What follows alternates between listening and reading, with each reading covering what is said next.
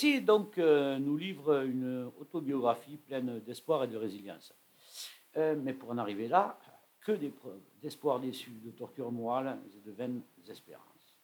Parce que bien sûr, on voit toujours le bout du tunnel, sauf que parfois celui-ci est bien long, bien long avant de nous offrir la lumière et bien heureuse.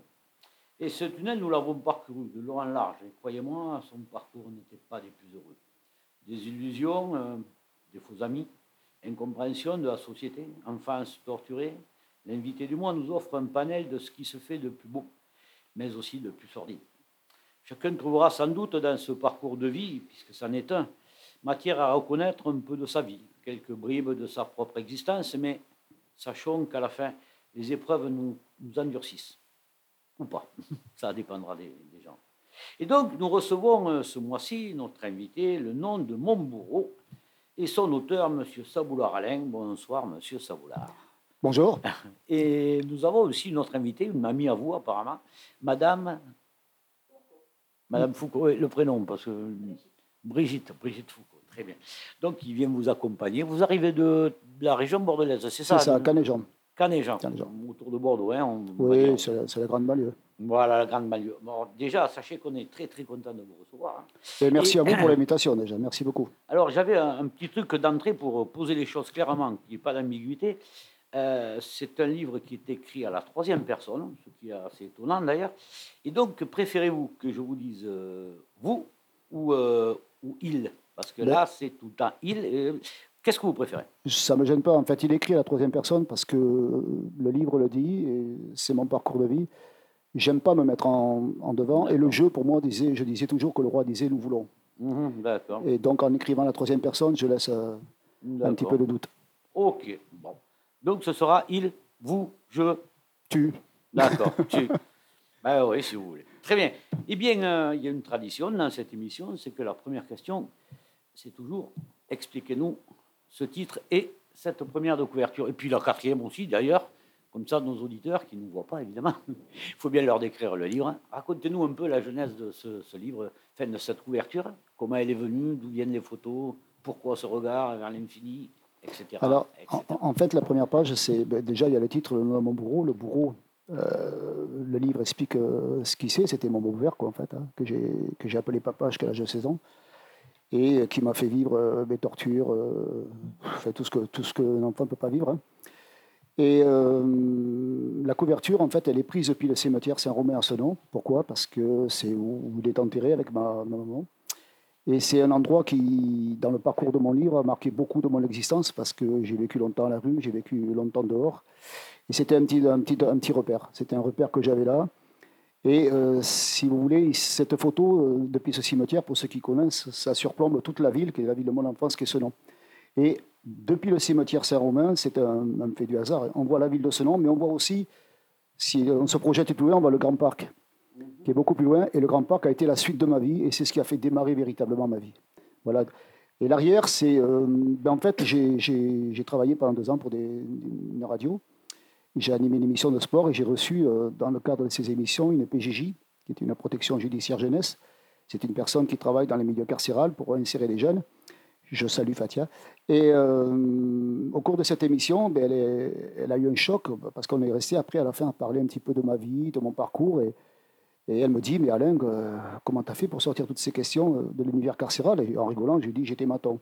Et elle me dit, non, c'est pas possible. Et donc là, je lui ai raconté un petit peu ma vie. Elle me dit, écoute Alain, euh, c'est trop touchant, il faut que tu viennes en prison. J'ai dit, attends, tu vas pas me ramener. Fréquent Euh. Elle me dit, non, non, tu vas venir parler au, au- au centre des jeunes, euh, expliquer à des jeunes que dans la vie, ben, il n'y a jamais rien de perdu. Et, et puis, euh, ben, j'ai mis un peu de temps à me décider. Puis, puis un beau jour, j'ai dit, ah, ben, pourquoi pas quoi. Donc, je me retrouve au centre des jeunes à, à Gradillon. J'avais une dizaine de jeunes devant moi, des, des migrants pour la plupart qui ne parlaient pas français. Et euh, je devais y rester 20 minutes, ça a duré plus d'une heure.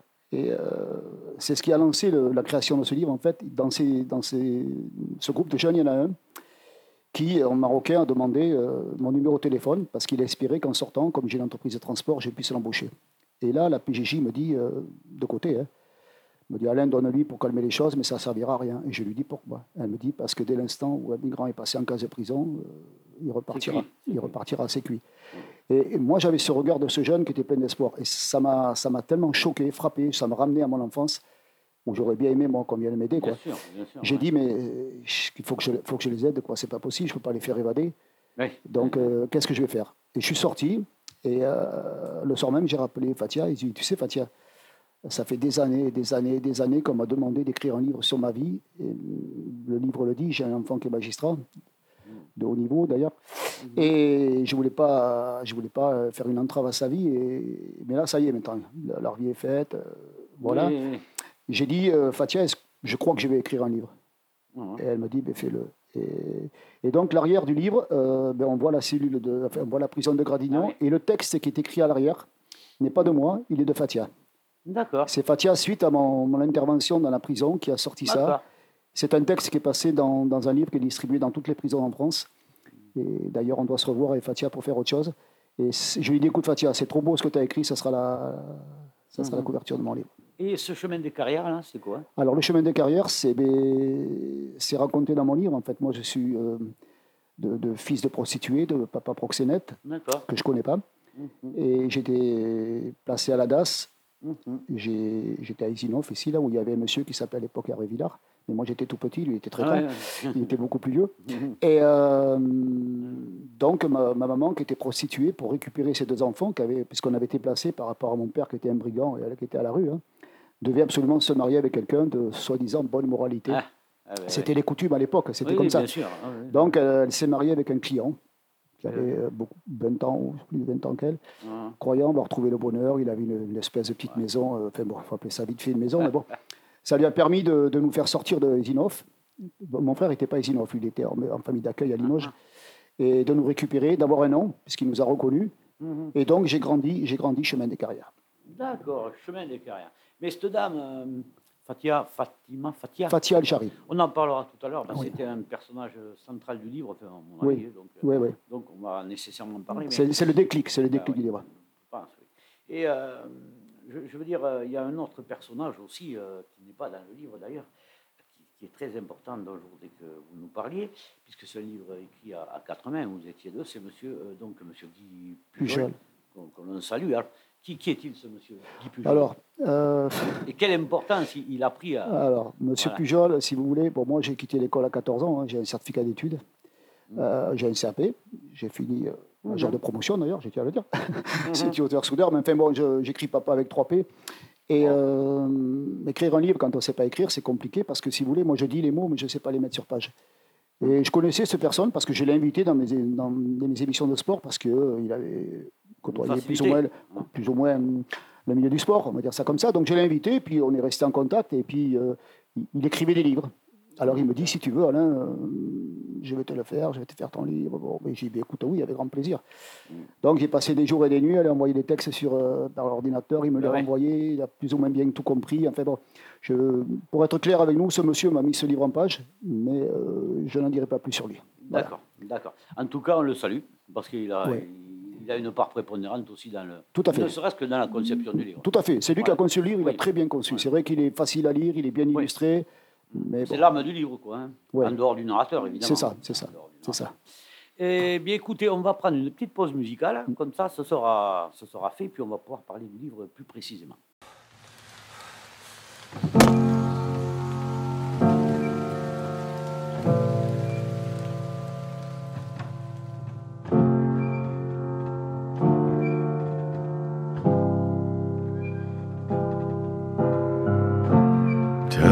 Myself I won't go there. Oh, but I know that I won't care. Trying to wash away all the blood I've spilled. This loss is a burden that we both share. Two sinners can atone from a lone prayer. Souls tied, intertwined by pride and guilt.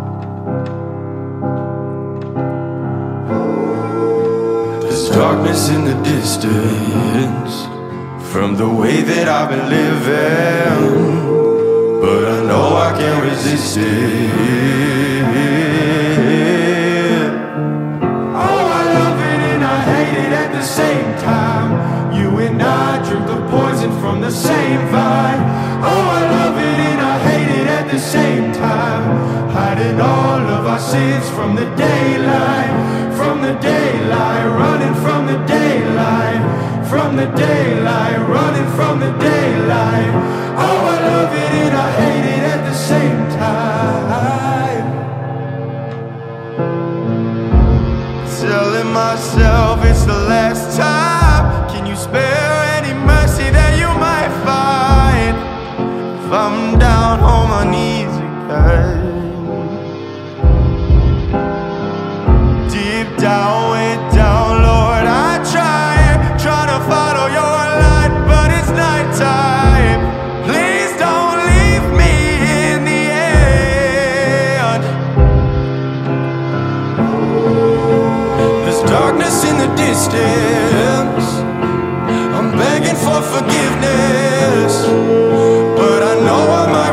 day.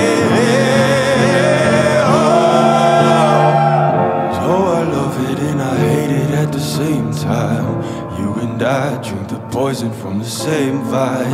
Oh, I love it and I hate it at the same time. Hiding all of our sins from the daylight, from the daylight, running from the daylight, from the daylight, running from the daylight.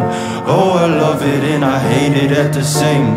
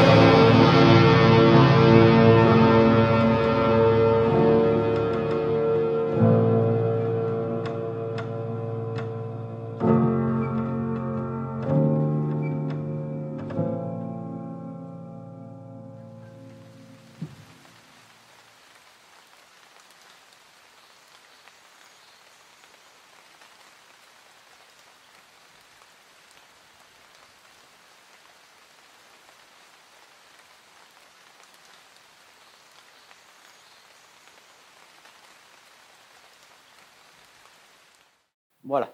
Et nous revoilà donc avec notre invité du mois, M. Saboulard, et son livre Le nom de mon bureau. Pardon Du bureau, du bureau non, non, Le du nom bureau. de mon bourreau. Déso- vraiment désolé, c'est un, un violent lapsus là, c'est dingue. Le nom de mon bourreau, bien évidemment. Voilà.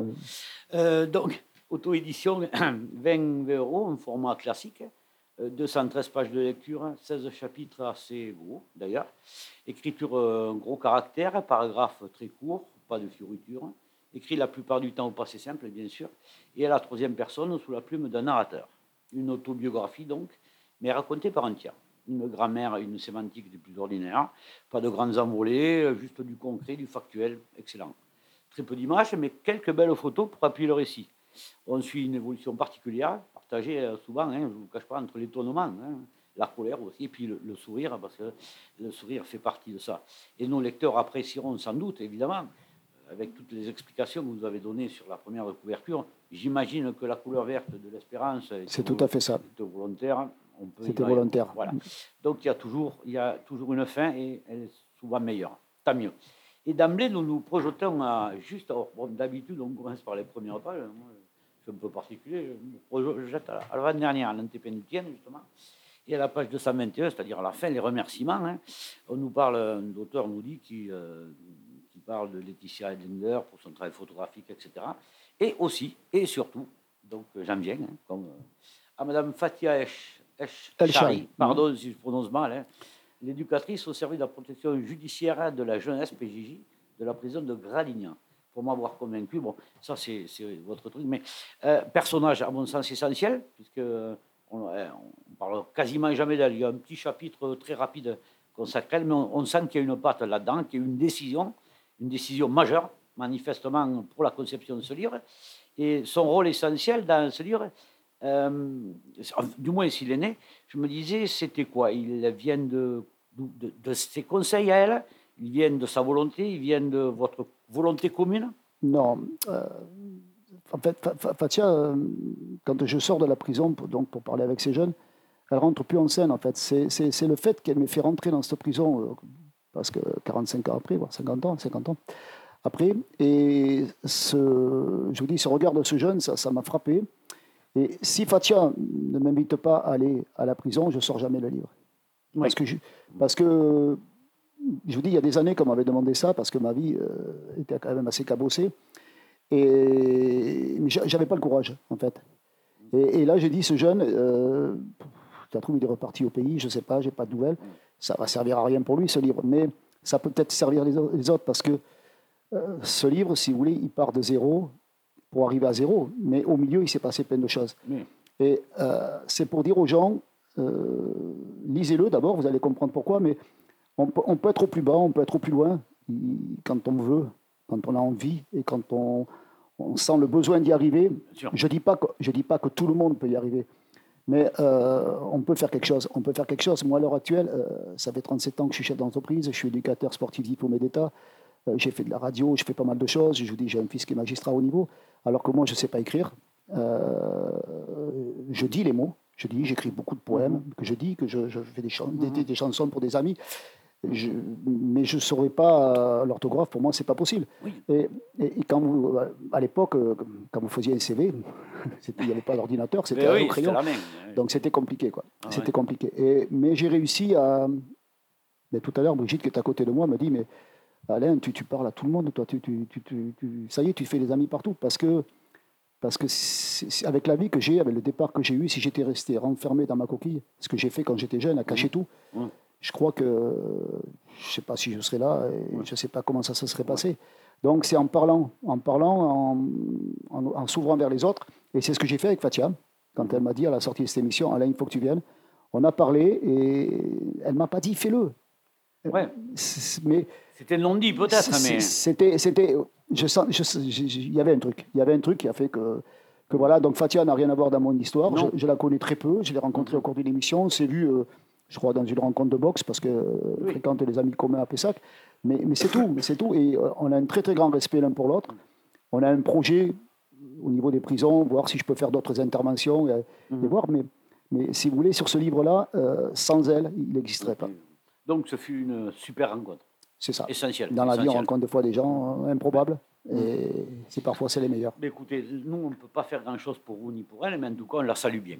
On, la remercie. Merci Fatia. Merci ah là, je pense que, en tout cas, vous pouvez le remercier, mais nous aussi. Parce que vraiment, euh, ben, le résultat, c'est 200 et quelques pages, en partie d'elle, disons, pour, euh, ce fut le déclencheur, on va dire. C'est le déclencheur, c'est ça. C'est ça. Eh bien, très bon déclencheur. très, très bon déclencheur. Euh, quoi d'autre? Avant de commencer, oui. Ça on l'avait dit. Euh, pour démarrer, alors là c'est pas vraiment rigolo, mais puisqu'on s'est projeté euh, directement, en fait une histoire d'amour ordinaire qui tourne bien mal parce que d'entrée à la page à la page 8, vous nous dites que, alors là on se projette un soir d'octobre 57, ah, mais je pas encore on était, pas loin, mais pas loin.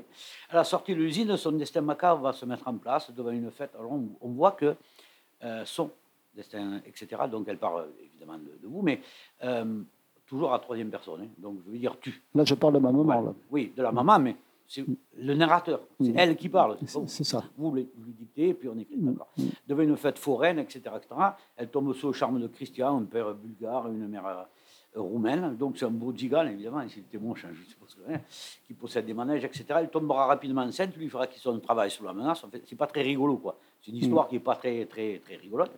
Euh, je veux dire, à l'époque, euh, ce genre de, on va dire, de rencontre malheureuse, on peut dire, si vous avez fait une super rencontre avec Fatia, là, c'est une rencontre vraiment malheureuse, est-ce qu'elles étaient euh, plutôt. Moi, je n'étais pas né, donc je vous pose la question. Est-ce que c'était courant, ce, genre de, rencontre, où les, choses se faisaient comme ça, ou, c'est juste. Euh, un hasard, parce que ça, ça ressemble un peu au Thénardier, quoi, l'histoire. Ouais, mais, en fait, c'est les Thénardier parce que ma maman, la pauvre, n'a pas connu son père non plus. Hein. Elle a été élevée par un beau-père acariâtre qui l'a violée, qui l'a qu'il a, qu'il a envoyé au travail. C'était la porcelaine à Limoges à 14 ans. Elle a nourri ses, ses, frères et sœurs. Ah oui. Étaient cinq, je crois, de souvenir, ne dis pas de bêtises. Et euh, il tardait qu'une chose, c'était fuir de la maison. Quoi. Donc elle s'est mariée une première fois avec un, monsieur qui est parti à la guerre d'Algérie. Il est parti, elle l'a jamais revu, donc euh, ça ah Et euh, comme elle avait quitté le domicile, ben à l'époque, vous savez que c'était, était parti, tu résors, quoi. C'était fini. Donc elle traînait, et, elle traînait, et puis dans cette fête foraine, elle est tombée euh, sous le charme de ce proxénète, voyou, en fait, même pas de. Bon, bref, un voyou de l'époque qui était, qui était fiché au grand banditisme, c'était quelqu'un de, de, de Ah très, ouais. très, très, ouais, c'est quelqu'un qui c'était vraiment un très gros voyou. Et euh, ben, voilà, il a fait quitter son travail, et elle s'est retrouvée prostituée, et, et il l'a embarqué de force à Paris en lui faisant croire qu'il avait des manèges, et patati et patata. Elle a couché de mon frère, et. Et, là, et là, ça a été le. Oui, quand je disais les Thénardier, on n'en est pas loin. Et, Quoi. et voilà, et là, elle s'est retrouvée à la prison du Fort du Ha. Et, et c'est l'engrenage après. Bon, lui, elle en a profité. Je vous dis qu'il était en prison à l'île de Ré, je crois, euh, de souvenir. Et, donc, elle s'est partie avec le client, Oui. elle s'est sauvée. Il faut savoir que moi et mon frère, on a vécu toute notre enfance chemin des carrières avec euh, la peur du méchant monsieur. C'est-à-dire que elle, comme euh, mon beau-père, hein, vivait avec la, la peur qu'il soit, qu'il nous retrouve et qu'il parce qu'il nous aurait tués. Quoi. Il Oui. N'y avait pas de secret. Quoi. C'était, c'était, on a vécu avec ça. Nous, euh, dès qu'elle voyait passer quelqu'un sur le, le chemin des carrières donne sur les quatre pavillons. Et on avait un marchand de, de, de vélo qui habite en bas, qui s'appelle André Bremard, pour ceux qui connaissent. Il y avait un passage entre sa maison et, ma- et notre maison où on voyait la rue. Et chaque fois qu'il passait quelqu'un, c'était vite rentré. oui. Ouais. C'était, c'était, ouais, c'était une paire bleue. ouais. Ouais. Oui, le, Gérard et Pascal sont placés chacun dans une famille de cas différente, haute vienne l'horreur, qui les faisait travailler. Alors, pour vous dire, pour, pour vous dire la peur qu'on a À eue, 10 c'est que. Je ne m'appelais pas Alain, je m'appelais Gérard. Oui. Et mon frère s'appelait Pascal. Et euh, on nous a changé les prénoms. Ça a été fait officiellement et tout pour, pour éviter que, que Tout ça à cause de la peur. Quoi. la peur, oui. Pour parce pas que qu'ils même- vous retrouvent, quoi. Exactement, exactement. Ah, ah, ah, affreux, affreux. Une enfance donc euh, évidemment terrible, ça, ça, je- ça, on comprend bien, privé car- quasiment de tout. Un petit peu plus loin, on nous dit ce frère maternel, lui, était habillé de guenilles, sans rien connaître du bonheur de la vie et des bonnes manières. Pas de voiture, pas de télé, évidemment, ça je m'en doute, euh, pas de jouer, rien quoi en fait. hein, voilà. Il savait, aussi ce qu'était euh, la faim, avec un poulet euh, à se partager à quatre et qui devait faire trois jours. La maman grattait les os et le cartilage à l'aide d'une sauce tomate, faisant baigner le tout et les enfants trempaient du pain. Euh, quand on lit ça, ça, ça paraît un petit peu, vraiment drôle. Ben oui, on a connu la faim, on a connu. Tout à l'heure, j'ai dit que c'était pas rigolo, mais là, c'est pas, pas du tout, du tout rigolo. Euh, est-ce que c'était une, euh, est-ce que, ou plus, non, pas c'était, est-ce que plutôt la privation, la privation de nourriture euh, que ces gamins ont enduré en fait, ont- ont-elles, ont-elles forgé une espèce de volonté de faire, ou est-ce qu'ils les ont détruits à ces, les gosses, parce qu'ils n'étaient pas, pas tout seuls là. Là, c'est cette histoire, mais il devait y en avoir plein qui ressemblaient à celle-là. Mm. Est-ce que lorsqu'on est enfant, alors moi je ne l'ai pas connu encore une fois, hein, euh, tant mieux d'ailleurs, mais Mm. qu'on est privé comme ça de, de tout, en fait, et en plus de manger, ce qui doit être affreux, est-ce que ça forge la volonté ou est-ce qu'on s'écroule? Vous savez, j'ai un exemple qui est, qui est frappant, c'est que mon premier vol que j'ai fait, j'avais- j'avais 7 ans, je crois. J'étais mort de faim. hein. Et devant moi, il y avait un petit garçon qui s'appelait Pascal, euh, qui est décédé, euh, il avait 14-15 ans de- d'une péritonite. Et sa maman était boulangère, pâtissière. Et donc lui, il avait des croissants, il avait des chocolatines, il avait tout dans les poches. Et euh, pendant, pendant le- la classe, j'étais passé à quatre pattes sous les bureaux et je l'avais piqué sa chocolatine. Je le raconte dans le Ah livre. oui.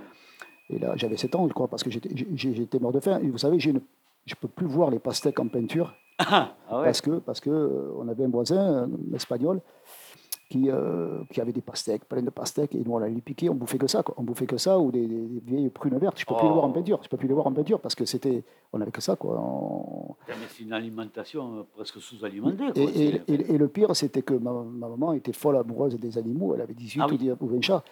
Et on voyait dans le four euh, du poisson grillé avec des, des sauces et tout, et nous, on mangeait les os de poulet, quoi.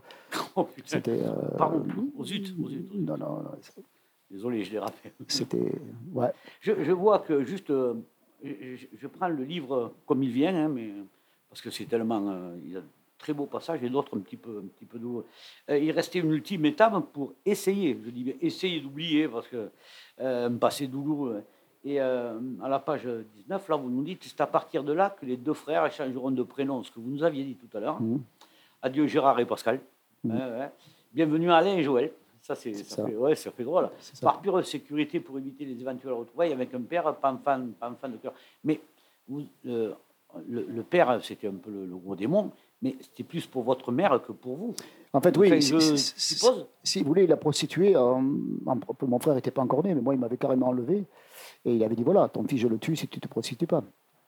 D'accord, d'accord, oui. Donc c'était une menace, mais un. C'était ah ouais. c'était quelqu'un qui était prêt à tout. Quoi. D'accord.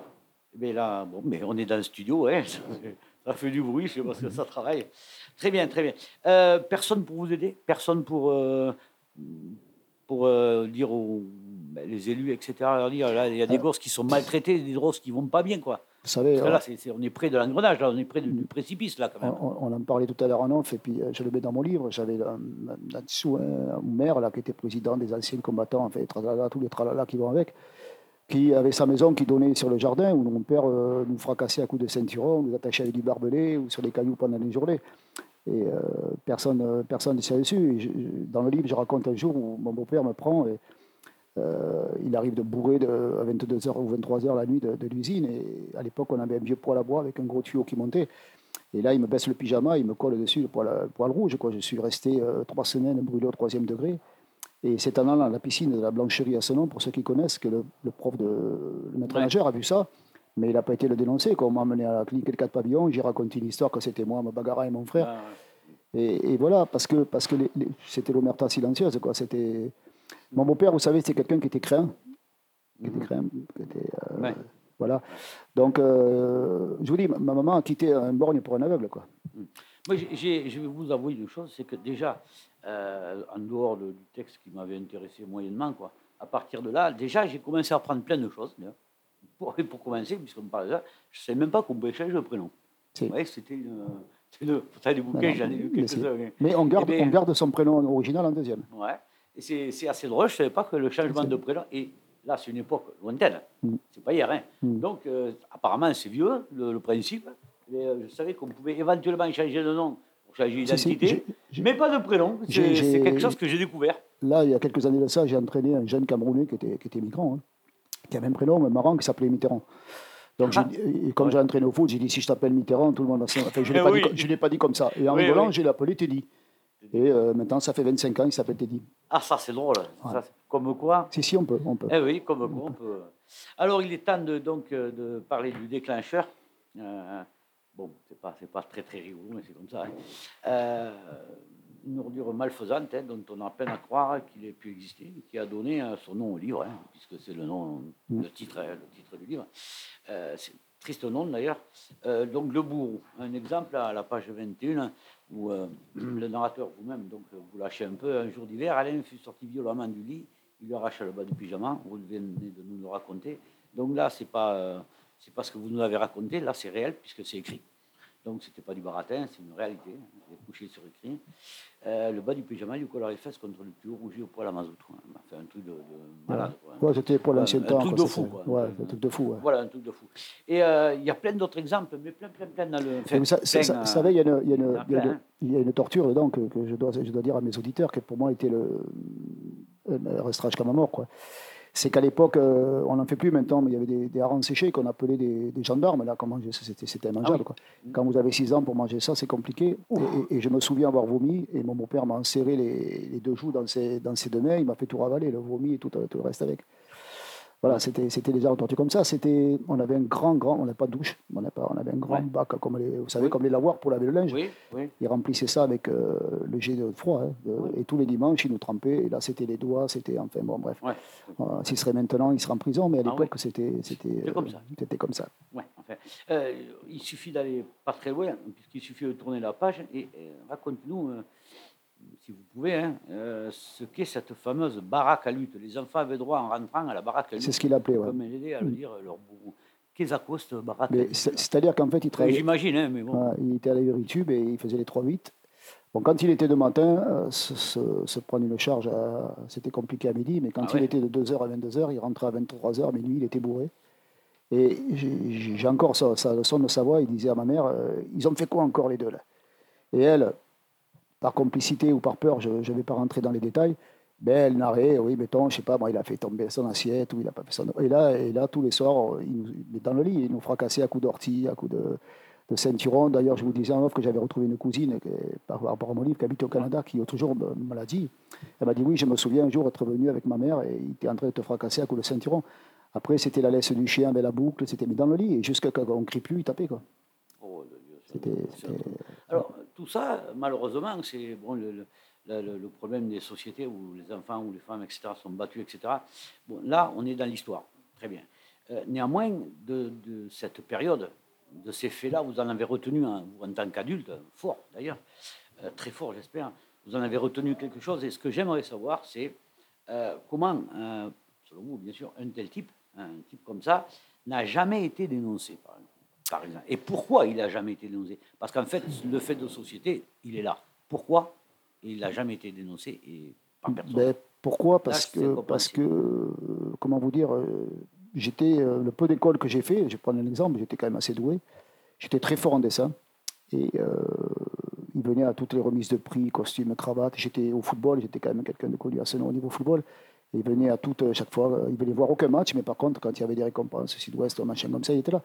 Donc c'était quelqu'un qui, devant les autres, euh, posait bien, quoi. C'était quelqu'un de, de, comment vous dire, euh, les gens ne le voyaient pas bourré. D'ailleurs, euh, suite à mon livre, il y a plein de gens donc, qui me l'ont acheté sur le site Facebook. Et il y a une dame, c'est Me- Menet, c'est Madame Menet, qui me contacte, elle a 80 ans, et elle me dit, mais l'histoire de l'accident de la moto que vous dites, là, des quatre pavillons, mais j'y étais, moi je l'ai vu par terre. Et elle me dit, mais ce, monsieur avec cette dame brune, j'aurais jamais imaginé qu'il se serait passé ça. On croyait que vous étiez une famille soudée, unie. C'était, c'était, c'était euh, vous savez, on parle de, d'Émile Louis. Oui, Émile oh, Louis. euh, Eh oui, et- et- Émile oui. Louis, j'ai- j'ai- hier, hier, je lisais un truc sur Émile Louis, euh, un juge qui disait qu'Émile Louis, c'était quelqu'un de très calculateur, de très rusé. Oui, Et vous savez, quand euh, j'ai appris après avec le temps, quand euh, les, les gens mauvais, on va dire, hein, les gens Mmh, mauvais, euh, ne font ça, font pas ça jamais sans calculer en fait. Quelqu'un qui, est- qui est gentil, il va faire un mauvais acte, il va le calculer. Quelqu'un qui est mauvais, il est mauvais. Pour lui, c'est un acte naturel. ouais. Ah, Vous voyez ce que je veux dire oui, oui, oui, tout à fait. Donc, ouais. euh, lui, il faisait ça, euh, il ne frappait pas dans la rue. hein. Oui, voilà, oui, oui. Tout ça, c'était à, à mots couverts. Euh, C'était, c'était, hein. c'était euh, au contraire, il, il parlait avec les voisins, ouais, mon fils Alain, euh, il, il- Bonne figure, bonne tatati, figure, hein. tatata, euh, Ouais, et, voilà, mais dès qu'on rentrait, c'était, c'était, et, moi j'ai écrit un livre hein, là-dessus, mais je peux vous dire que mon frère a, dégusté euh, puissance 10 par rapport à moi. Ah, En plus, Et, et j'ai eu la force, peut-être, je ne sais hein. pas, je suis très croyant, peut-être que Dieu m'a aidé, je ne sais pas ce qui s'est passé dans ma vie. Bon, moi je m'en suis sorti, Dieu merci, mais euh, malheureusement mon frère s'en est beaucoup moins bien sorti.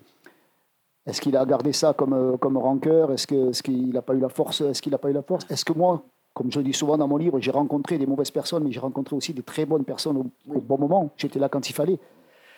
J'en reviens à ce que j'ai dit au début de l'émission, c'est que quand vous parlez, que vous allez vers les gens, eh bien, il arrive un moment où vous allez rencontrer quelqu'un, c'est à vous de faire le choix, il est bon, il est mauvais. Ouais. Mais lui, lui c'était quelqu'un, c'est pas quelqu'un, c'est un taiseux, quoi, c'est quelqu'un de... Et donc voilà, il, il s'en est beaucoup moins sorti. Mais, mais il n'a pas été dénoncé parce que je vous dis, euh, j'ai gardé en souvenir ces médailles qu'il a eues parce que c'était quelqu'un qui buvait, c'était quelqu'un qui était atrocement méchant, qui était tout ce que vous voulez, mais qui avait de l'or dans les mains. Il était capable de faire de, de tout avec ses mains. Et il a été euh, médaillé or, argent, enfin je ne sais plus, ça se fait plus maintenant ça. Mais j'ai gardé ça parce qu'il était respecté pour ça aussi, parce que les voisins l'appelaient, il faisait des meubles avec trois, trois palettes. Ah, ouais. Il, était, il était vachement doué quoi, pour ça. Michel Donc, Morin, euh, quoi, il donc, faire, et, puis, et puis il prenait cadeau, c'était le, le bon pigeon Ah oui. de la rue. Ah ouais, c'était, ouais, le, Et puis c'était les grandes bouteilles de machin. Donc euh, c'est plus comme maintenant. Maintenant il y a les réseaux sociaux, il y a, il y a tout, il y a tout pour vous balancer. Quoi. Ah oui. qu'à l'époque il n'y avait rien. Il y avait rien. Et celui qu'on appelait monsieur, mais c'était monsieur, on ne cherchait pas à savoir si c'était un pourri derrière. Quoi. D'accord. Euh, Dites-moi, euh, il arrive un moment où j'ai avancé un peu, parce que c'était très intéressant d'ailleurs, j'ai avancé un peu jusqu'à évidemment la révélation, hein, qui arrive, euh, elle n'est pas tardive, hein, elle est plutôt au début, même enfin, vers la moitié, la page 63, donc euh, ça va. Euh, tu sais, ce- tu n'es pas le fils de celui que- qui te martyrise. Tu sais que ton père est un voyou en cabane et que ta mère est une ancienne prostituée. Donc, révélation, un véritable coup de fouet, j'imagine, un coup de poignard. hein. Expliquez-nous ce qu'un jeune homme, vous étiez jeune homme à l'époque, hein, Ouais. euh, face à un tel séisme, il, il peut ressentir, la, j'imagine, une perte d'illusion, etc., etc. Expliquez-nous, c'était, quoi Ben, ce... Euh, si vous voulez, mon beau-père m'a passé par la fenêtre à 14 ans. C'est pas une légende. Je suis passé par une fenêtre. Heureusement, c'était une maison de plein pied. Mais euh, il m'a- il m'a- je suis passé à travers les vitres. hein. Oui, ça Et fait voilà. Et je me suis retrouvé dans la rue, donc euh, je le raconte dans mon livre. Moi, je vivais dans, les- dans le parc Palmer, j'allais manger les plats cuisinés. À l'époque, c'était le, le rond-point, c'était Carrefour maintenant. Ah oui, Je me débrouillais comme je connais maire, je connais. Voilà. Ouais. Et j'étais le soir, je, je errais dans la rue, quoi. Je- et puis j'entends crier, Alain, il y avait un bar, le bar des écoles, là. Et je vois un copain de classe. Et euh, ça va, tout ça, mais rend un coup, j'ai pas de thunes et tout. Puis là, je, je lui dis, voilà, je suis à la rue et tout. Il me dit, écoute, viens. Donc il m'amène chez son père.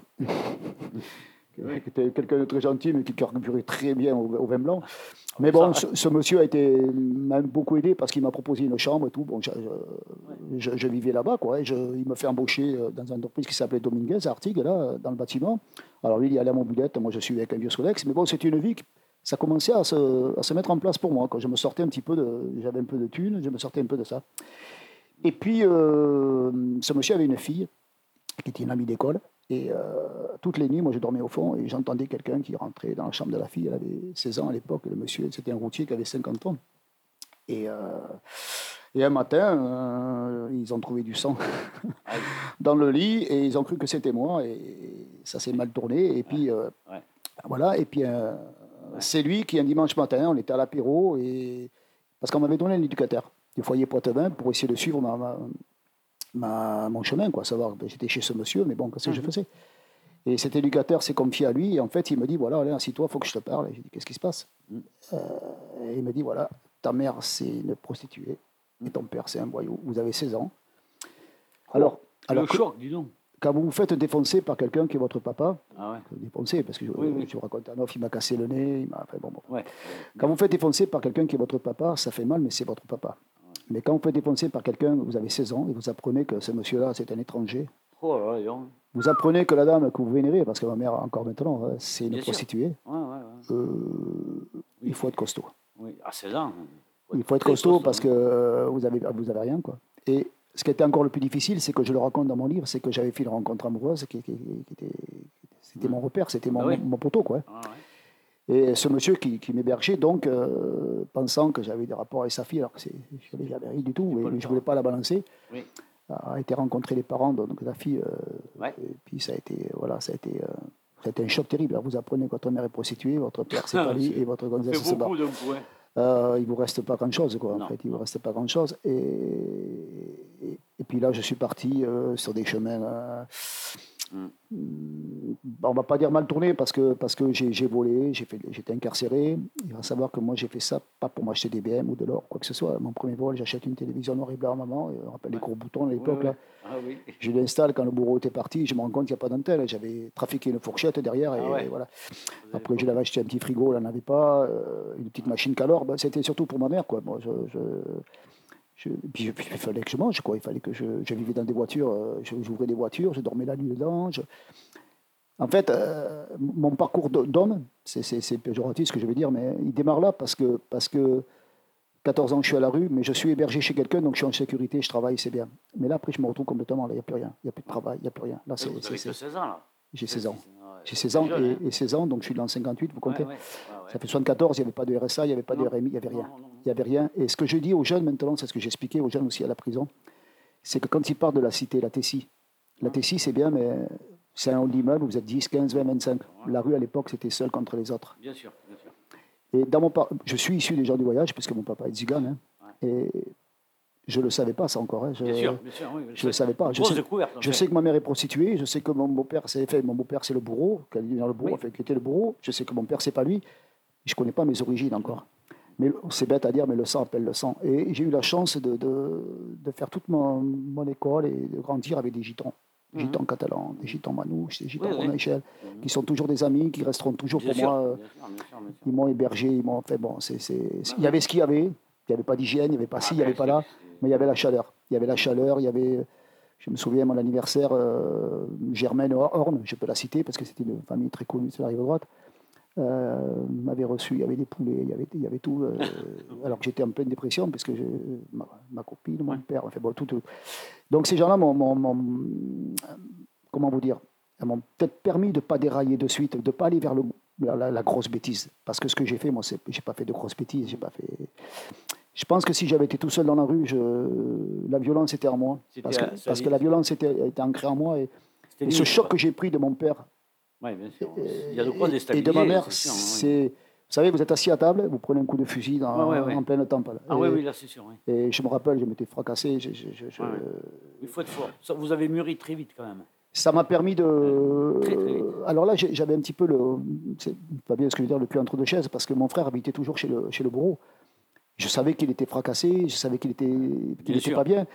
Et, et j'avais l'envie, je ne vous le cache pas, de, de, de le tuer. Quoi. Je voulais le tuer. Oui, c'est c'est épidermique, ça. oui. Je voulais le tuer parce que, parce que ouais. c'est mon nez, il, restera à vie. Mm. Les, Oui, les séquelles de ce qu'il m'a fait, ça restera parce que j'ai grandi. Mais, et Dieu merci, je ne l'ai pas répercuté sur mes enfants comme il y en a beaucoup qui le font, mais au contraire. Ouais, ouais, ouais. Mais, euh, mais euh, je, je me suis dit, qu'est-ce que je fais? Je ne savais plus. J'étais perdu, je ne savais plus. J'ai rencontré des gens, vous savez, quand vous n'êtes pas bien dans la tête, il y en a qui le savent. Ouais, il y en a qui le savent. Voilà. Dites-moi, avant de, de prendre une petite coupure musicale, là, je voulais demander à madame, puisqu'elle est venue avec vous, euh, vous, avez vu, vous avez lu le bouquin, évidemment, loin, large et en travers. Alors, qu'est-ce qui vous a inspiré ce livre-là? Qui n'est pas votre histoire, d'ailleurs, c'est justement pour ça que je vous demande. Qu'est-ce qui vous a inspiré ce livre? De la profonde tristesse. Profonde Et- tristesse. Et une, euh, comment dire, euh, vis-à-vis de l'auteur, donc euh, Monsieur Saboula, une, euh, une révélation pour lui, pour vous, vous, Ah oui, vous l'avez reconnu dans le, sa qualité d'homme, sa force, etc. Ah oui, tout à fait. Tout à fait. Tout à fait. C'est Oui, bien oui. lui, quoi. Ah oui, tout à fait. Et euh, selon vous, est-ce que le livre mérite euh, Monsieur Saboulard ou est-ce que Monsieur Saboulard mérite le livre? Hein? Monsieur Ouais. Saboulard mérite bien son livre. D'accord, euh. Oui, oui, non. C'est- ce que j'ai marqué sur le livre. Ouais. Vous savez, Brigitte, Ouais. Brigitte, je la connais Bien depuis. sûr, bien Ça sûr. fait, ça fait 55 ans qu'on doit se connaître. Mm. Et euh, c'est une personne qui, qui comme j'expliquais tout à l'heure en off, grâce à ce livre, j'ai retrouvé un tas, tas, tas de gens Ouais. euh, d'école, Oui, oui, oui. beaucoup, et qui ces gens-là m'évitaient. J'étais le, je faisais peur, c'est ce que je m'a dit Brigitte. Pourquoi je sais pas. Mais Ah. euh, j'étais, j'étais, Parcours différent. La différence. ouais, peut-être. Puis j'étais le, j'étais le, on m'appelait le le petit gitan. J'étais mis de côté Ouais. parce que j'étais habillé en parce que si, parce que là. Enfin, je sais Ah, pas. ça. Je sais pas, et puis j'avais peut-être cet esprit sauvage. Et quand j'ai retrouvé ces gens-là, depuis que le livre est sorti, euh, il y en a beaucoup qui me demandent pardon, quoi. Il y a- qui, de- qui sont devenus mes amis 55 ans après. Je leur dis, vous vous rendez compte le chemin qu'on a perdu parce que vous m'avez montré les doigts? Ça, c'est facile. Voilà. Brigitte, non. Brigitte, euh, bah, elle a fait sa vie, j'ai fait ma vie, mais il n'y a jamais eu de préjugés, il n'y a jamais eu quoi que ce soit. Parfait. Euh, C'est tout ce qu'on voulait savoir. voilà. Non. Le reste ne nous regarde pas. on prend une coupure tout de suite. Allez, on se retrouve tout de suite. Time is running out, a ghost keeping me alive.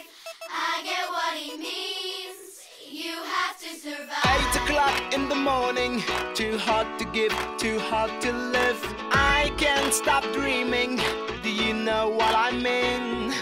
You make up your angry eyes, you stay hidden, but I see you smile. I wanna stay inside your arms. I want to feel fine. 20 minutes and I'm ready. It's not raining today. I'm late and I must hurry. Welcome to my way. I don't wanna weather, so I'm sorry. It's not raining today.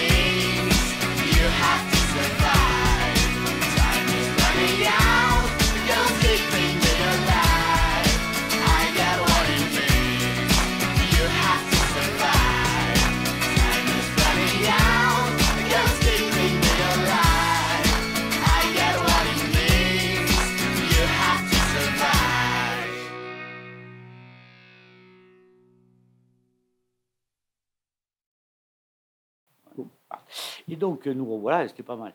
Euh, Dites-moi, euh, il y a deux, deux populations euh, particulières dans ce livre.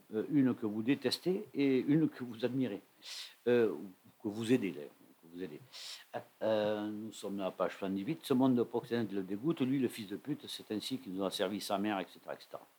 Page 79, juste à côté, donc, euh, et qu'il sait aussi manier les mots, il écrira des poèmes pour les détenus en détresse familiale et amoureuse. Il verra, grâce à cela, fabriquera aussi une maquette d'un village avec du papier journal trempé dans des chiottes. Il continuera ses gouaches pour les décors qui resteront. Donc, deux populations euh, très différentes, les proxénètes et les détenus. Euh, on, voit bien qu'il y en a un que vous préférez l'autre, ce qu'on peut comprendre. Je n'ai pas de souci là-dessus. Parlez-nous d'eux et dites-nous ce qui vous inspire, à la fois les uns d'ailleurs et à la fois les autres. Euh, malheureusement, je veux dire, malheureusement, j'ai connu le milieu carcéral, j'ai connu le, le milieu milieu, j'ai connu le bon milieu et j'ai connu le mauvais milieu. Euh, chez les voyous, parce que c'est comme ça qu'on les appelle, il y a des gens respectables. J'ai appris à savoir qu'il y avait des gens respectables. Parce que euh, j'ai été voyou, contre mon gré, mais je pense être respectable. Après, le proxénète, comment voulez-vous que je puisse aimer un proxénète? Et pourtant, j'ai des amis, enfin, j'ai des- oui, j'ai des amis qui, qui ont eu un passé de proxénète, mais euh, ils sont amis parce que, parce que j'ai envie que ce soit mes amis. Je ne peux pas, pas l'expliquer. Mais comment je peux aimer euh, Vous savez, je, je- je le raconte, j'ai pas honte de le dire, je ne suis jamais allé avec une prostituée de ma vie, j'ai 65 ans, parce que j'aurais peur de faire l'amour avec ma mère. Ah oui, Vous d'accord. voyez ce que je veux dire? Ah ouais, ouais. Oui, c'est assez flippant. Hein Voilà. C'est-. Alors, ah ouais. Vous savez, il y, a des, proxénètes, puisqu'on parle des proxénètes, euh, on les fabrique proxénètes, c'est-à-dire que le gars, il est beau gosse, c'est le, petit- coq du village, et c'est les, filles, on va dire, plus ou moins. Euh, ils, font les gigolos, quoi. on va dire ça. Ma mère, c'est pas du tout ça. Elle a été battue, elle a été torturée, euh, on a été pris en otage. Donc, ces gens-là, je les. Euh, Jusqu'à ma mort, je respecte des voyous.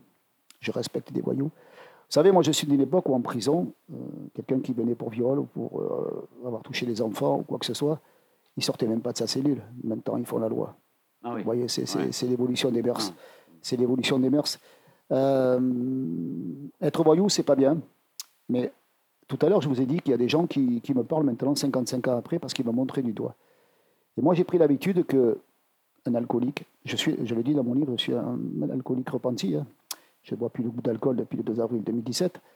Mais euh, j'étais un alcoolique. Hum, J'ai montré les alcooliques du doigt. Mais suite à mon arrêt, je me suis dit, mais pourquoi tu étais alcoolique là Ah oui. Et là, j'ai cherché à me comprendre à moi avant de comprendre les autres. J'étais alcoolique parce que j'ai un parcours de vie à la con et parce qu'il parce qu'il y a eu des, des événements dans mon livre qui font euh, éducation familiale, enfin, il y a beaucoup de choses Ouais, qui ont fait sûr. Qu'on cherche un échappatoire et il y en a c'est la drogue, il y en a c'est l'alcool, il y en a c'est la corde, il y en a c'est le gaz. oui, oui, oui. Voilà. Donc maintenant, euh, avant de juger quelqu'un, de le montrer du doigt, je vais chercher à comprendre pourquoi. Pourquoi il est comme ça C'est ce que j'ai fait dans la prison. Pourquoi ces jeunes ils étaient en prison? Il y en avait deux ou trois, je veux dire qu'ils avaient fait des choses pas jolies. hein. Oui, ça, Mais, ça, mais pourquoi Ils sont emmenés en bateau, ils n'ont rien ici, ils n'ont pas à bouffer, ils n'ont rien. euh, ils- bon, bref, je ne vais pas rentrer dans les Mmh, détails. mmh, mmh. Mais euh, le, proxé- le proxénète, je ne peux même pas le montrer du doigt. Ouais. Parce que je l'ignore. Voilà. Donc, pour vous, le proxénète, c'est la ligue, quoi, la ligue de la société.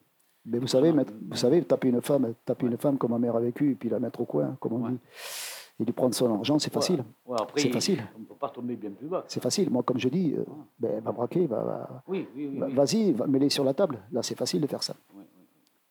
Je, je, je comprends, oui. Il y, a, il y a ce genre de population, effectivement. Et puis, euh, alors, dans un autre, dans un autre registre, c'est aussi une population différente.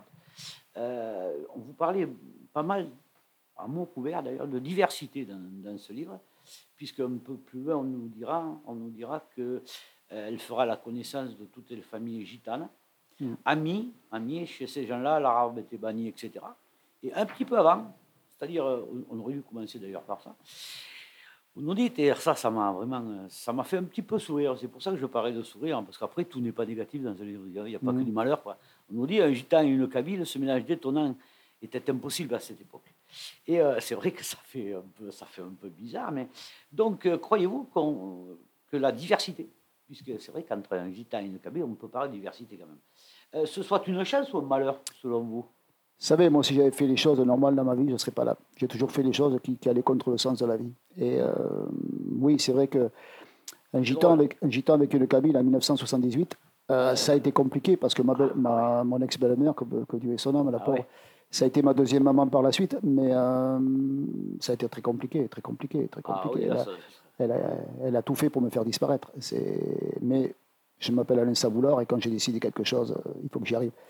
Et, et donc, j'ai- rencontré euh, la maman de mes enfants, hein, qui est Kabyle, qui est d'une grande famille bordelaise. Et je peux lui dire, euh, malgré tous les déboires que j'ai eu avec elle, merci à une chose, c'est qu'elle m'a sorti de, de cet engrenage, petit à petit, parce que ça n'a pas été facile non plus. Ah parce, oui. que, parce que je vais être honnête avec tout le monde, j'ai- fait des bêtises pour manger, mais après, vous savez, quand vous avez goûté au miel, même que vous n'en avez pas besoin, vous en voulez un petit peu Mais- plus. Voilà, donc j'ai continué pendant quelques temps à- pour faire briller, pour faire briller. euh, Oui, oui, oui, oui, je- j'entends bien. Oui, elle avait 10 doigts, des bagues, euh, même aux pieds. Oui. Mais bon, euh, et puis, et puis je me suis dit, Alain, écoute, si maintenant tu ne vas pas au charbon, tu n'iras jamais. Donc j'ai passé ce CAP de tuyauteur soudeur, où je le redis, j'ai fini major de promotion. Je suis fier, j'ai dit pourquoi, je le raconte dans mon livre, c'est parce Mhm. que le prof, à l'époque, M. Valade, qui était au centre à Bègle, là, RPA, me disait toujours que je n'aurais jamais rien dans ma vie. Oui, bien sûr. Et il a, il a relu trois fois les résultats. lui, il y croyait pas, lui. J'en reviens encore au fait. triché, que- ouais, triché, c'est comme quand j'ai passé mon, mon premier diplôme d'entraîneur de foot, hein, c'est pareil. Le- C'était impossible, personne ne me voyait. Et c'est Jérôme Bonicel au château du Hayan qui me l'a remis. J'ai fini major de promotion aussi. Donc c'est pour ça que je redis que quand on veut quelque chose, en fait, moi j'ai dans ma tête, si j'ai un objectif, si je veux arriver à quelque chose. D'ailleurs, Brigitte qui est à côté peut le dire parce que, euh, encore Mhm. tout à l'heure, je cherchais pour, parce que j'ai sûrement déménagé et j'ai dit je vais mettre la pression, mais je l'aurai. Et elle me dit mais pas trop. Mais, c'est comme ouais. ça, c'est dans, mon- c'est dans mon caractère.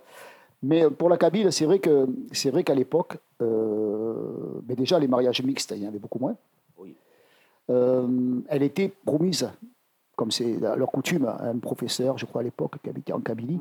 Mais ça a été une histoire de fou. Et je quittais mon monde de la rive droite, où j'étais quand même très bien connu, où je risquais pas grand-chose, et je mettais les pieds au Grand Parc. Savoir que le Grand Parc, c'était un quartier bouillant, comme à Ah, Bordeaux. oui. C'était chaud. Ah, oui, c'était oui, chaud. Et j'avais, j'avais pas mis les pieds n'importe quoi. Je peux vous dire que c'était vraiment.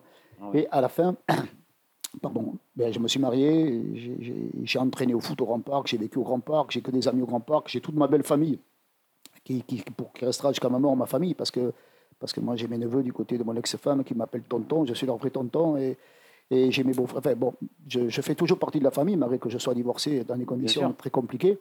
Mais euh, parce que je suis toujours resté droit et réglo et, et ce mariage kabyle et, et gitan, euh, aurait pu euh, faire des choses pas très jolies. Et vous voyez, j'ai les enfants quand même, que Dieu les garde, et puis tant mieux pour eux parce qu'ils ont bossé. Mais mon fils aîné était le plus jeune procureur de la République en France. Il a eu deux ou trois émissions sur Antenne 2. J'ai mon fils le deuxième qui est homme politique sur la, sur la rive droite, euh, sur la rive gauche, pardon. Mhm. J'ai ma fille éducatrice spécialisée. La quatrième n'est pas de la même maman, donc euh, Oui, mais bon, c'est votre fille quand même. mais c'est ma fille, elle est dans le médical. Vous avez bien, euh, vous avez bien avancé dans, dans votre vie. Vous avez avancé comme vous avez pu, mais c'était plutôt bien réussi tout de même. Si on fait un bilan, enfin, là c'est à vous de le tirer. Mais en tout cas, c'est ce que vous écrivez. Et euh, je dirais que à un moment donné, on- peut-être c'est l'âge, on s'assagit. On Mm. devient un peu plus sage, on s'assagit un peu. Ouais, Et peut-être même, peut-être même, on devient raisonnable, peut-être, je ne sais pas. Puisque vous nous dites qu'Alain a maintenant un boulot. Alain. Vous avez un boulot. ça, c'est un autre boulot, ça. Voilà. C'est ce qui est devenu Voilà. ma carrière. Quoi. Voilà. Vous avez un boulot, elle a, elle a pris en charge les démarches légales, etc. Donc il de- vous deviendrez patron.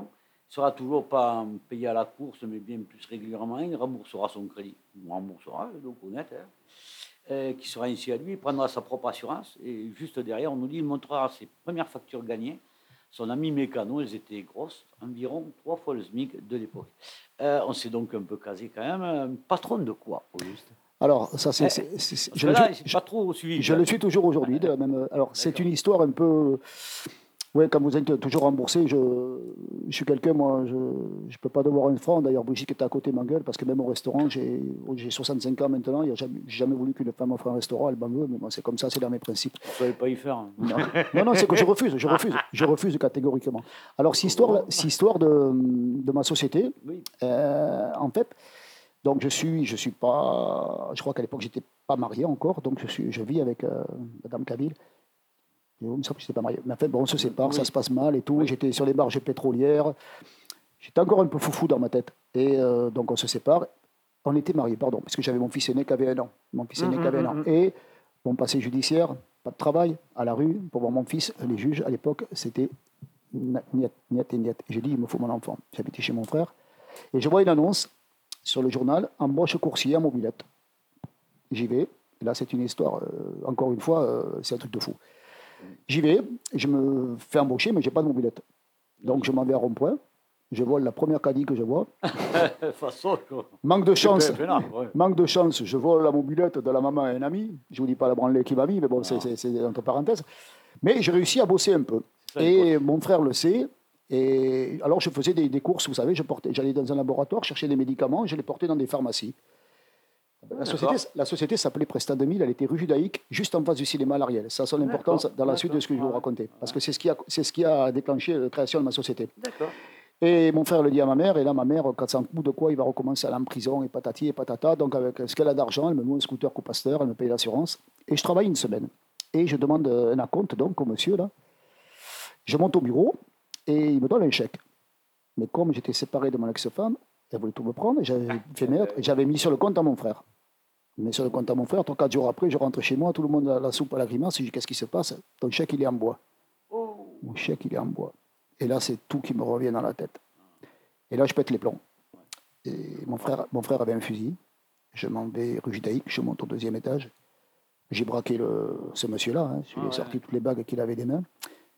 Et la secrétaire qui était au premier étage, j'ai essayé de l'appeler avec le téléphone interne. Ça ne répondait pas. Donc elle monte et elle voit. Elle, pour elle, c'est un braquage. Ah oui, oui. Castéja est juste à côté. Ah Oui, c'est vrai. Alors, place Gambetta encerclée. Je ne vous parle pas de l'histoire. Oh. Braquage, euh, braquage rue Judaïque. Je me retrouve en garde à tourne un film, quoi. ah Non, mais, mais vous allez voir le coup de chance que j'ai. Je me retrouve en garde à vue. Et aux, aux, aux émissions de c'était FR3 à l'époque, on appelait, c'était ça. C'était Oui. Antenne 3 ou FR3, je sais plus. FR3, FR3, oui. FR3. Ouais, ouais. Ça passe à l'émission FR3. Il y a une dame qui avait une société de courses qui s'appelait Deb Course à l'époque. Elle s'appelait Madame Dominique Le Barreau. Je lui dois, je lui dois tout à elle. Et elle voit ça. Et elle dit Mais qu'est-ce qui se passe? Il vient chercher son argent et c'est lui qui, qui- qui- Donc elle est venue. Je ne sais pas. Aujourd'hui, je vous dis comment elle me fait sortir. Ah ouais. Elle me fait sortir. Elle m'achète un scooter. Elle m'achète une assurance. Elle m'achète un casque. Wow. Et elle me dit maintenant tu travailles pour moi à ton compte. Mais moi je, lui dis je ne sais pas ce que c'est me mettre à mon compte, je ne sais pas Eh d'où. oui, Donc elle m'a tout fait. Elle m'a fait tout le nécessaire administratif, elle m'a tout fait. Je démarre, elle me prenait un pourcentage bien entendu. Je travaillais 5 ans pour elle, Eh ben, en dis très bonne entente, et toujours à faire ses médicaments. Entre-temps, le monsieur pour qui je travaillais, euh, le laboratoire l'avait foutu dehors. Et pendant ces 5 ans, j'ai sympathisé avec le laboratoire, avec monsieur Jean Galland, qui est maire de la Lande de Fronsac. Mhm. Et j'ai sympathisé avec Jeannot, et il était d'Algin. Il Ah. adorait le rugby, la pétanque. Alors, entre chaque course, moi que qui suis d'Algin. joueur, je suis joueur de boule, donc on joue au Ouais. boule, on parlait de foot. Et on a sympathisé pendant 4 ans. Et le 31 décembre 1989, mon télé- j'étais revenu avec mon, mon ex-femme, mon téléphone sonne. Et là, euh, un ami à moi qui travaillait là-bas, qui allait devenir le parrain de ma dernière fille, me dit Alain, il faut que tu viennes au bureau, Jeannot veut te voir. Mais d'un ton grave. Oh, j'ai dit Putain, ça y est, Qu'est-ce que j'ai fait je perds tout, je perds tout. Et j'arrive là-bas, j'y vais, euh, j'y vais, je, vois du champagne, des gâteaux, des trucs. Qu'est-ce que c'est ce truc-là? Il m'appelle dans son bureau, il me dit Allez, viens voir deux minutes. Il me dit Tu passes plus par Dominique Le Barreau, par la société de courses. Maintenant, tu travailles pour moi en direct, t'es patron. Voilà. Et ben, j'ai été cloué, quoi, parce que là, c'était du simple au double. L'argent tombait. euh, Je me retrouve patron, il me faut embaucher quelqu'un. J'ai personne. Et puis légalement. Vous travaillez Et puis- légalement. et puis et légalement, tout. légalement. Donc la première personne que j'embauche était en semi-liberté. C'était Philippe, que son frère est mort euh, il, y a, il y a 15 jours, il y a fait une semaine. Je l'embauche, il travaillait, je me rappelle, avec une 504 coupée, des soliers vernis. euh, C'était un voyou. hein. Ah, donc, ben, euh, donc les clients, on va y arriver. Et moi, je travaillais pour lui en moto. Mais enfin, ça m'a permis de lancer mon truc, parce que là, ça y est, je vous dis tout à l'heure, quand j'ai quelque chose dans la tête. Et en l'espace d'un an, je me retrouve avec euh, une 120 ou 130 prothésistes dentaires à livrer. Je me retrouve avec des agences de voyage. Mmh. Je me retrouve avec- et, et j'ai créé ma société comme ça. Et mais ça a grandi, ça a grandi. Je me suis retrouvé avec 10, 15 employés, je ne sais plus. Et quand vous n'avez jamais été à l'école, c'est pas évident. Ah ben non. Mais, et puis après, l'évolution, des mobilettes, c'est fini. Les petites voitures, les, après, c'est les fourgons. Et on est en 2024. Et j'ai toujours ma société qui s'est appelée au début Galaxy Express. Parce que dans mes Ah oui, neveux- oui, oui. Ouais, mes Oui, que, mes- neveux que, que je vous parlais tout à l'heure, il y a- à l'époque, il y avait, euh, il était ça animé, la, euh, Bioman, la Galaxy, je sais plus Ah trop quoi. Là. Et Samir, mon petit neveu, me dit Tonton, tu devrais appeler ta boîte Galaxy Express. Donc j'ai mis des caisses bleues avec Galaxy Express. Maintenant, elle s'appelle SA Express, à Boulard-Alain Express, mais c'est toujours la même société, ça fait 37 ans. Belle histoire. Eh, belle Voilà. histoire dans, la, dans la Ouais. petite histoire. En fait, euh, maintenant que. Ben, je ne l'ai pas noté, malheureusement, mais, ça me revient, et puis, puis c'est- ça. d'avoir un auteur, c'est ça qui est. En fait, vous avez un, un, un euh, vernis quand même. Vous avez rencontré deux femmes, en fait. Fatia et cette femme. Fatia, ont- c'est- pas. Il Oui. n'y a, rien, c'est une amie. Hein. Oui, mais enfin, sans elle, on ne serait pas là pour le raconter, le livre n'existerait Ah oui, pas. par- ah oui, oui. Ah oui. Et donc, et juste avant, Mais c'est- cette femme qui vous a sorti C'est- mon, charme caché, ça faut pas le dire. Bon, alors là, vous pouvez toujours dire, mais les auditeurs ne vous voient pas. Monsieur Saboulard n'est pas spécialement beau. Pas parce que Bon, je Brigitte, elle est morte de rire. Elle est morte de rire. Mais... Alors, revenons à l'auteur, qui est sans doute plus talentueux que vous. Euh, Je, je ça.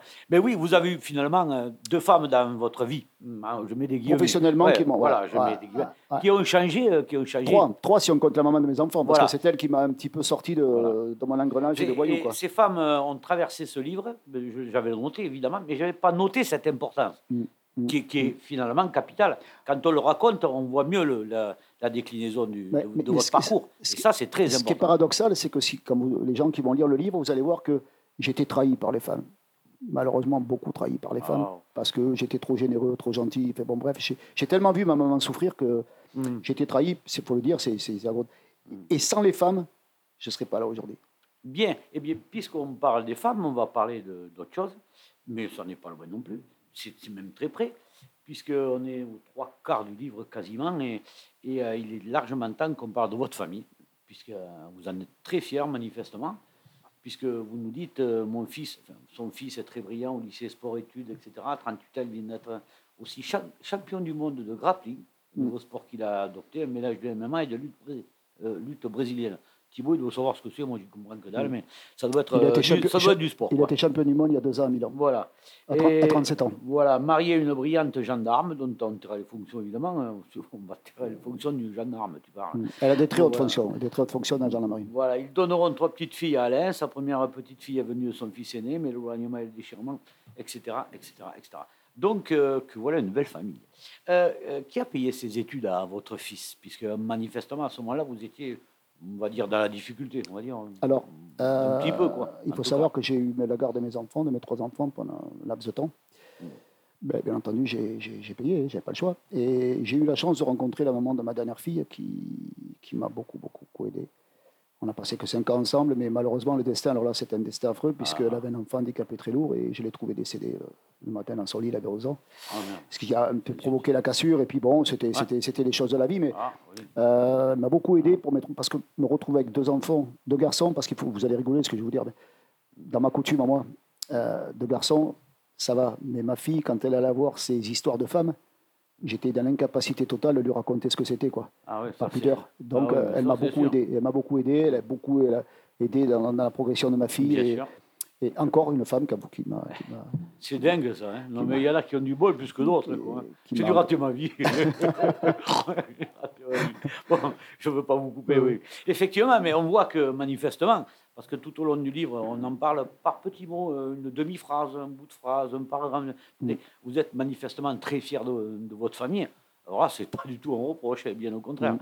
Mais euh, je crois que dans la vie, même lorsqu'il y a, on a des vicissitudes, quoi, qu'on a des galères euh, terribles, etc., euh, avoir une espèce de super béquille, quoi, un, un étendard à côté qui peut vous remonter, rebooster, vous donner un peu d'espoir, etc.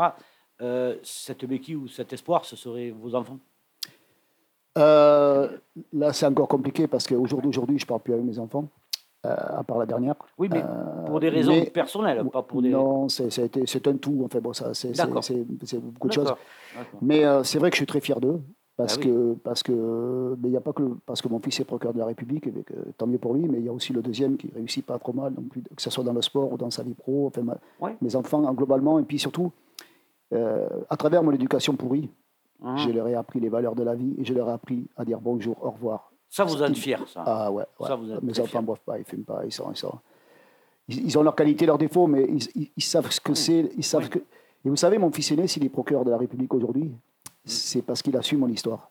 Ouais. Et je pense que ça l'a beaucoup boosté pour en arriver là. Il avait aussi certainement une qualité, Il avait, il- oui, interne. oui, mais il hein. avait envie de, de- d'aller vers la justice parce qu'il savait que papa, il n'a pas eu la justice Ouais. avec lui. Ça, ça a dû y Ça- participer, Ça, effectivement. ça y a beaucoup participé. D'accord. Euh, ben, vous savez, Monsieur Saboulard, ça fait euh, longtemps qu'on parle. Malheureusement, le, le temps passe. Oui, oui, non, mais- Et je vais laisser, avant de terminer, donner le, le- petit mot à Brigitte. Euh, Dites-moi si, euh, avec l'heure qu'on vient de passer, une heure vingt, là, une heure passée, euh, tout ce qu'on a pu dire, etc. si vous aviez quelque chose à dire à nos lecteurs, enfin à nos auditeurs, qui seront, j'espère, lecteurs, puisque j'espère qu'ils achèteront le bouquin, hein, parce que c'est On va, on donner les coordonnées Mais, après peut-être. mais bien sûr, oh, mais je le donne tout le temps. Et donc, euh, si vous aviez quelque chose à leur dire, euh, qu'est-ce que vous leur diriez? Dans ce livre, il y a toute une, tout un parcours de vie, toute une résilience. Euh, Des exemples? C'est un beau livre, c'est un, c'est un exemple à suivre. C'est c'est- voilà, c'est un livre très touchant. Avec un tel livre-là, on ne s'ennuie pas quand même. Ah non, du tout. Hein, on apprend, Non, on non, on apprend, et on s'ennuie pas, euh, on s'ennuie- non, non, c'est sûr. Et en on même temps, euh, il est facile à lire. Vu et- ce que et- l'auteur a, a- nous révèle, hein, en fait, euh, ce qu'il a subi, etc., euh, tout au long de sa vie, finalement, ça, nous remet un peu les pieds sur terre, en fait. On se dit, euh, Ah, on moi j'ai galéré, perso, mais alors là, à côté, c'est que dalle. quoi. Oui, Enfin, voilà. hein, c'est ça un peu, non Qu'est-ce que j'ai été Ouais, ouais, heureux, voilà. heureux, Ouais. Donc, l'espérance, finalement. c'est sûr, Bon, on, voit toujours le meilleur. l'espérance. Voilà. Très bien, eh bien, écoutez, euh, malheureusement, c'est l'heure, hein, n'est-ce pas, euh, n'est-ce pas Thibault? Euh, Monsieur Saboulard, d'abord, on a été très fiers, très, très, Merci très surtout à vous. heureux, Merci de me donner la parole. Merci. très heureux de, de vous recevoir. C'était un, un livre important, un livre Mm. qui, qui compte, qui, qui, qui- qui était nécessaire et qu'il est nécessaire de, de lire. Euh, Donnez-nous vos coordonnées pour euh, nos auditeurs qui ne vous voient pas, mais qui peut-être vous écriront, envoyer un mail, etc. etc. A- De toute manière, le livre, on le trouvera partout, hein, Mm. en vente partout. Non, Non. non, non, il n'est pas, il est pas. en- Malheureusement, Moula ne m'a pas demandé. Non, on peut l'avoir sur mes Facebook, Alain Saboulard, S-A-B-O-U-L-A-R-D. Alors attention, il y en a trois. D'accord. J'en j'en ai un pour dire des bêtises, il y en a un pour être sérieux, et un Ah, un vais à la radio. Pour Mais bon, en, tapant sur les trois, vous allez me trouver. Il y a le 06 50 28 67 21, Voilà. où il y a mon mail à Mm. saboulard, à coller, hotmail.fr. Tout ça, c'est que du bonheur. Et merci encore à vous. Merci, merci surtout pour les gens qui vont lire, parce que si ça peut aider qu'un Oui. seul, deux jeunes, ça, ça sera fait. Bon, euh, ici vous êtes à Radio Entre-deux-Mers, donc on a l'habitude de rendre service, de, de, de donner la chance aux gens. Euh, Peut-être, j'espère que ce sera pour Il- vous. il, pour est ce fait pour livre ça. en tout cas. Il n'est pas fait pour moi, il n'est pas fait pour des ouais. pro- il est pas fait des pour les profits. gens. Vous savez, tous les gens qui m'ont acheté le livre aujourd'hui, je tiens à le dire, je les ai tous, tous, et Brigitte peut le dire, invités à mon anniversaire à la cafétéria euh, à Carrefour, et ça a été champagne et gâteau parce que parce que ils me permettent d'aller vers quelque chose. Parfait. Chers auditeurs, on arrive à la fin de l'émission. Euh, nous avons été très très heureux de recevoir euh, l'invité du mois, le nom de mon bourreau, de Monsieur Alain Saboulard, qui était accompagné de Madame, on va dire Madame Brigitte. Euh, nous nous retrouverons le mois prochain pour un de vos collègues, hein, un autre, hein, quelqu'un ou quelqu'une plutôt, sûrement. Heureux de vous avoir connu. Quant à nous, on se donne rendez-vous le mois prochain, même lieu et même heure. Bonsoir.